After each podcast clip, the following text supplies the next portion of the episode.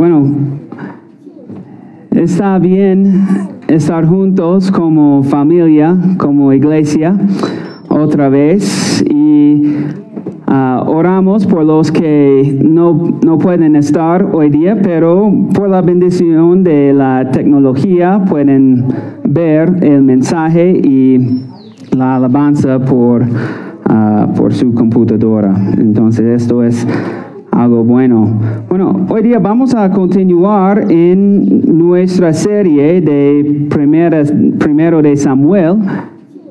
Bueno, en, en aquel día, lo que pasa en una batalla, cuando alguien mató o venció a su enemigo, cortó sus manos y su cabeza. Vemos esto en la historia de David con Goliat.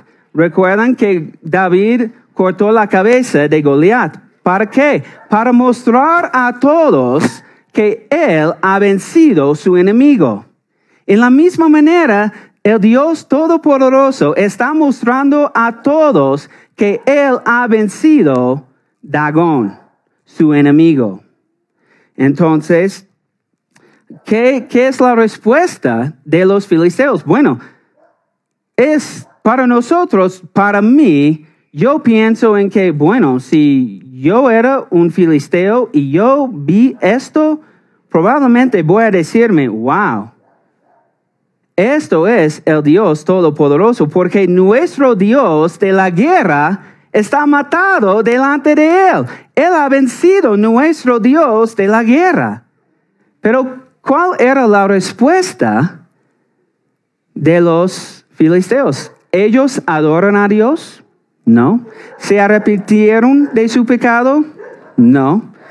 ¿Qué hicieron? Versículo 5 dice, por esta razón hasta hoy los sacerdotes de Dagón y todos los que entran su templo de Asdod no pisan el umbral del templo. Entonces su reacción era una reacción de superstición.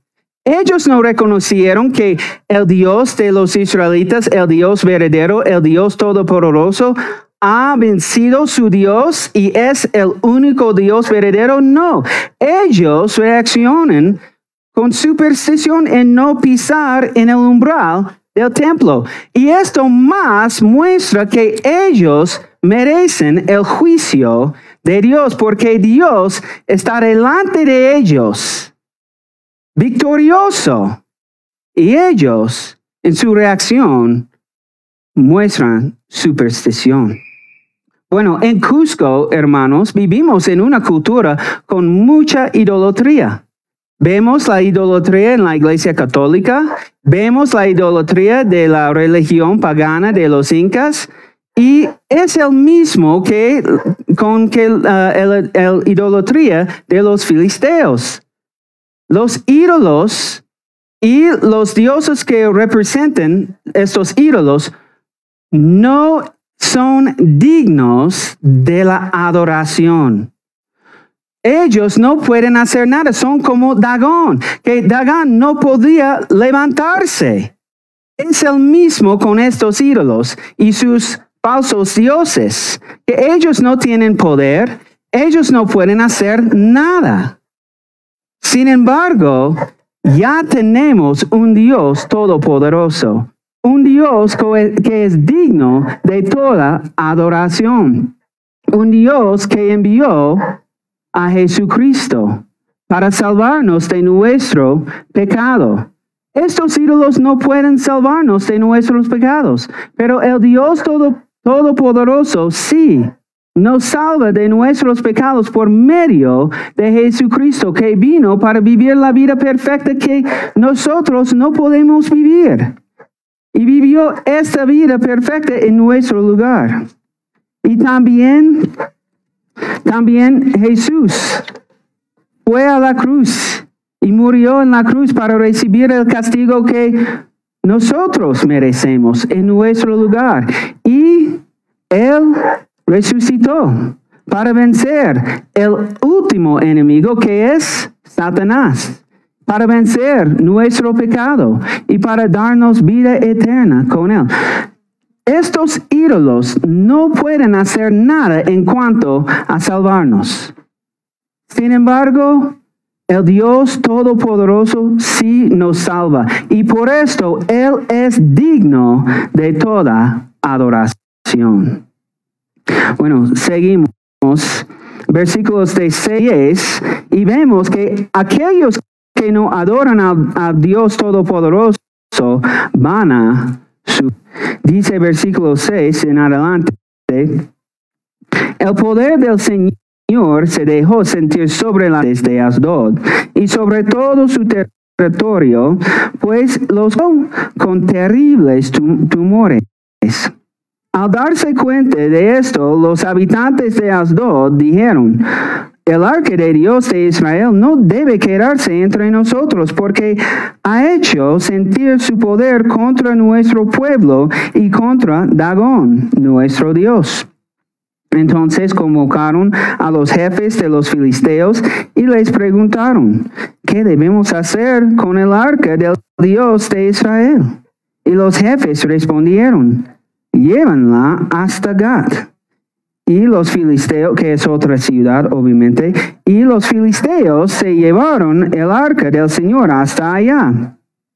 Pero después de habérsela llevado, el poder del Señor se dejó sentir contra los habitantes de la ciudad, pues les quebrantó, les quebrantó su ánimo. Y todos, desde el más chico hasta el más grande, estaban afligidos porque se llenaron de tumores. tumores. Por eso enviaron el arca de Dios a Ecrón pero cuando el arca llegó allá, los ecronitas se espantaron y dijeron, dijeron, nos han enviado el arca de Dios de Israel para mantenernos a todos nosotros y a nuestro pueblo. Bueno, Israel no podían ganar en la batalla los filisteos, pero Dios y los ganó. Israel no tenía el poder para ganar la guerra, pero el Dios Todopoderoso sí tenía el poder, el poder para ganar la batalla. Y aún después de mostrar su, supremacia sobre Dagón, los filisteos se negaron a adorar a Dios. Ciudad a ciudad, el arca de Dios, o sea, la presencia de Dios, entró a la ciudad y ellos, ¿qué hicieron? Rechazaban el Dios Todopoderoso. Ellos vieron el poder de Dios y ¿qué hicieron? Lo rechazaban. Y es interesante porque esta frase, esta frase, ah, el poder del Señor se dejó sentir sobre las habitantes, que vemos varias veces en este pasaje.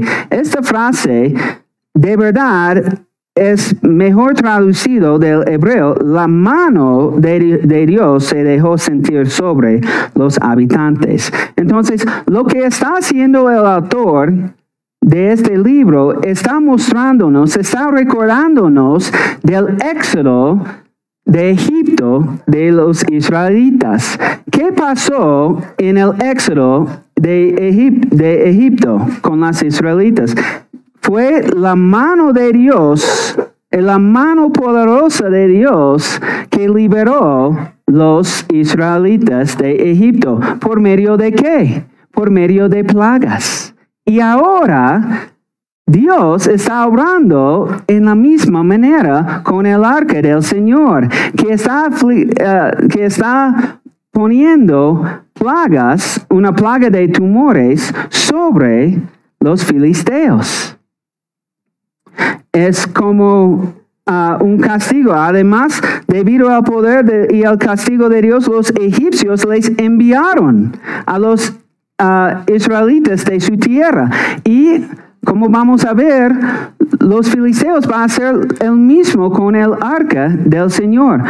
Por ejemplo, en Éxodo 12, 33 dice, los egipcios ya se daban por muertos, así que apremiaban a los israelitas para que se dieran prisa y abandonaran el país. Y ahora Dios está haciendo el mismo con los filisteos. Y más que esto, ¿qué era el propósito de las plagas de Dios en Egipcio?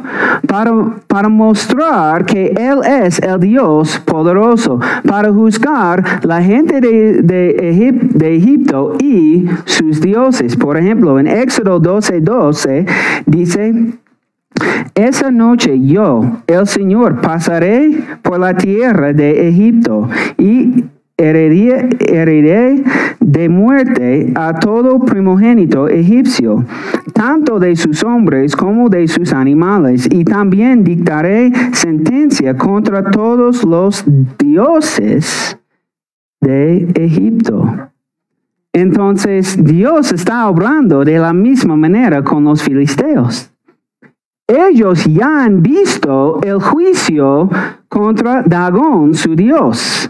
Y ahora ellos están sufriendo el juicio de Dios. ¿Y qué es su respuesta? ¿Adorar a Dios? ¿Arrepentirse?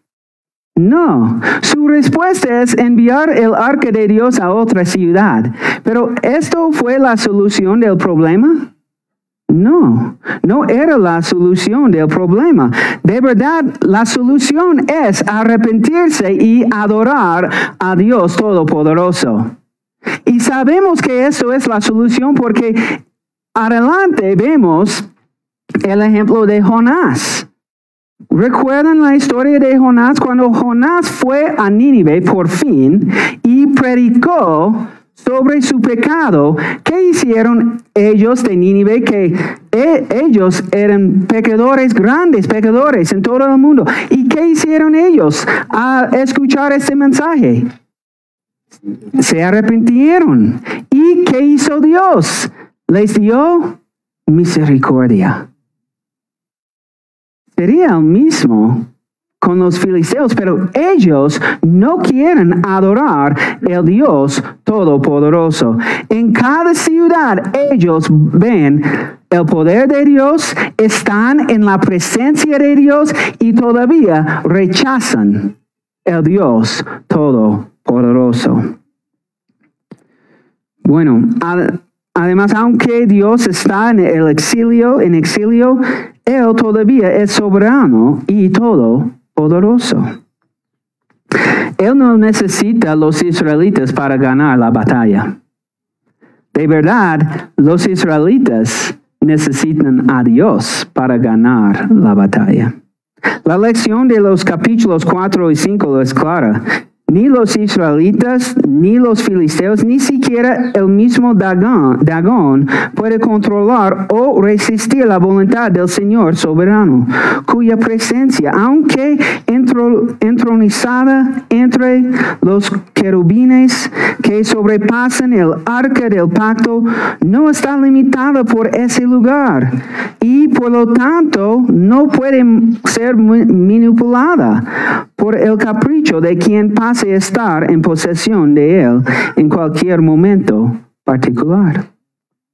Dios estaba cerca a los filisteos y ellos lo rechazaban. Tenían la oportunidad de arrepentirse, pero no lo hicieron. Tenían la oportunidad de adorar a Dios, porque Dios estaba cerca a ellos y rechazaron a Dios. Saben, hermanos, que hoy día Dios está cerca a ti. Por medio de la proclamación de su palabra, Dios está cerca a ti. Y hoy día tienes una oportunidad de entregar tu vida a Él, de poner su fe en Jesucristo. La palabra de Dios dice en Isaías, dice, busquen al Señor mientras pueda ser hallado. Llámenlo mientras se encuentra cerca, que dejan los impíos su camino, los, los malvados sus malos pensamientos, que se vuelven al Señor, nuestro Dios, y Él tendrá misericordia de ellos, pues Él sabe perdonar con generosidad.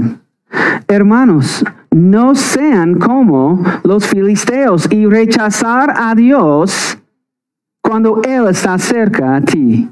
Hoy día es el día en que Él está cerca y es el día de salvación para ti. Entonces quiero animarles, arrepiéntete. Entrega tu vida a Jesucristo, que sufrió el castigo que merecemos, porque el sufrimiento que vemos en este capítulo de los filisteos de verdad solo es una sombra de lo que va a pasar con ellos en la eternidad. Y es el mismo para nosotros. Si rechazaban a Jesucristo, el Dios Todopoderoso, vamos a sufrir sí o sí en la eternidad para siempre.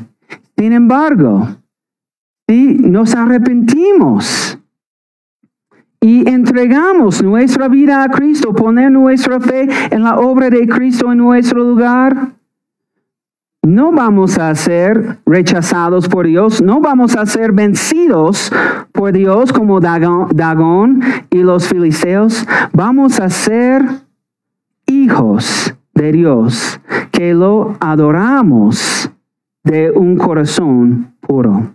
Entonces, no sean como los filisteos. Hoy día es el día de salvación para ti por medio de Cristo, por Cristo. Bueno, número 3, versículos 11 y 12. En esos versículos vemos, el Dios Todopoderoso siempre es fiel a su pueblo que lo adoran. Dice versículo 11, entonces convocaron a los jefes de los filisteos para decirles, devuelven el arca de Dios de, Israel al lugar que le corresponde, para que no nos mate a todos. Y es que toda la ciudad vivía con el temor y Ah, temor a la muerte, pues el poder de Dios había aumentado contra ellos, y los que no morían se llenaban tumores, y sus gritos llegaban hasta el cielo. Por fin, los filisteos tomaron la decisión de devolver el arca de Dios a Israel. Sin embargo, esto no era el resultado de, los, de la fidelidad de los israelitas. ¿No? Porque en capítulo 4 y antes vimos que los israelitas, sobre todo sus sacerdotes, no eran fieles. Y por esto ellos sufrieron la disciplina de Dios en que Dios se fue de ellos, la presencia de Dios se fue. Pero ahora, ¿qué vemos? Los israelitas ¿Merecen la presencia de Dios de nuevo? No merecen esto. Pero ¿qué vemos? Vemos la misericordia de Dios a su pueblo. Y es el mismo con nosotros. De vez en cuando pecamos como cristianos, ¿no? Y sufrimos la disciplina de Dios, pero esa disciplina, dice la Biblia, viene de amor, para que podamos ser más y más semejante a Cristo, más santo, más santo. Y aquí, los israelitas, ellos no merecen la presencia de Dios entre ellos, pero Dios va a volver a ellos por medio de su misericordia. Y la verdad es, hermanos, que como Israel, como cristianos, el pueblo de Dios, cometamos, cometemos errores y pecados. Sin embargo, si estamos en Cristo, sabemos con seguridad que la presencia de Dios nunca va a irse de nosotros. Tenemos una promesa de Jesucristo que Él siempre va a estar con nosotros por medio de su Espíritu Santo. Tenemos morando en nosotros el Espíritu Santo. Entonces Dios nunca nunca, nunca va a dejarnos. Nunca. Él es fiel a nosotros, aun cuando no estamos fiel a Él. Él siempre es fiel a su pueblo. Jesús dice a sus discípulos en Mateo 28, 20, y yo estaré con ustedes todos los días. ¿Cuántos días? Todos los días. Significa ayer, hoy día, mañana, cada día adelante. Aun cuando fallamos, Dios va a estar con nosotros todos los días hasta el fin del mundo. Amén. Entonces, sabemos que Dios siempre es fiel a su pueblo y nunca va a dejarnos porque el Espíritu Santo mora en nosotros. Romanos 8:11 dice, y si el Espíritu de aquel que levantó de los muertos a Jesús vive en ustedes, el que levantó de los muertos a, Cristo Jesús también dará vida a sus cuerpos mortales por medio de su Espíritu que vive en ustedes. Entonces, Cristo nunca va a dejarnos porque tenemos su Espíritu entre nosotros, que vive en nosotros. Entonces, para concluir, Algún día Jesús va a regresar para juzgar a todos.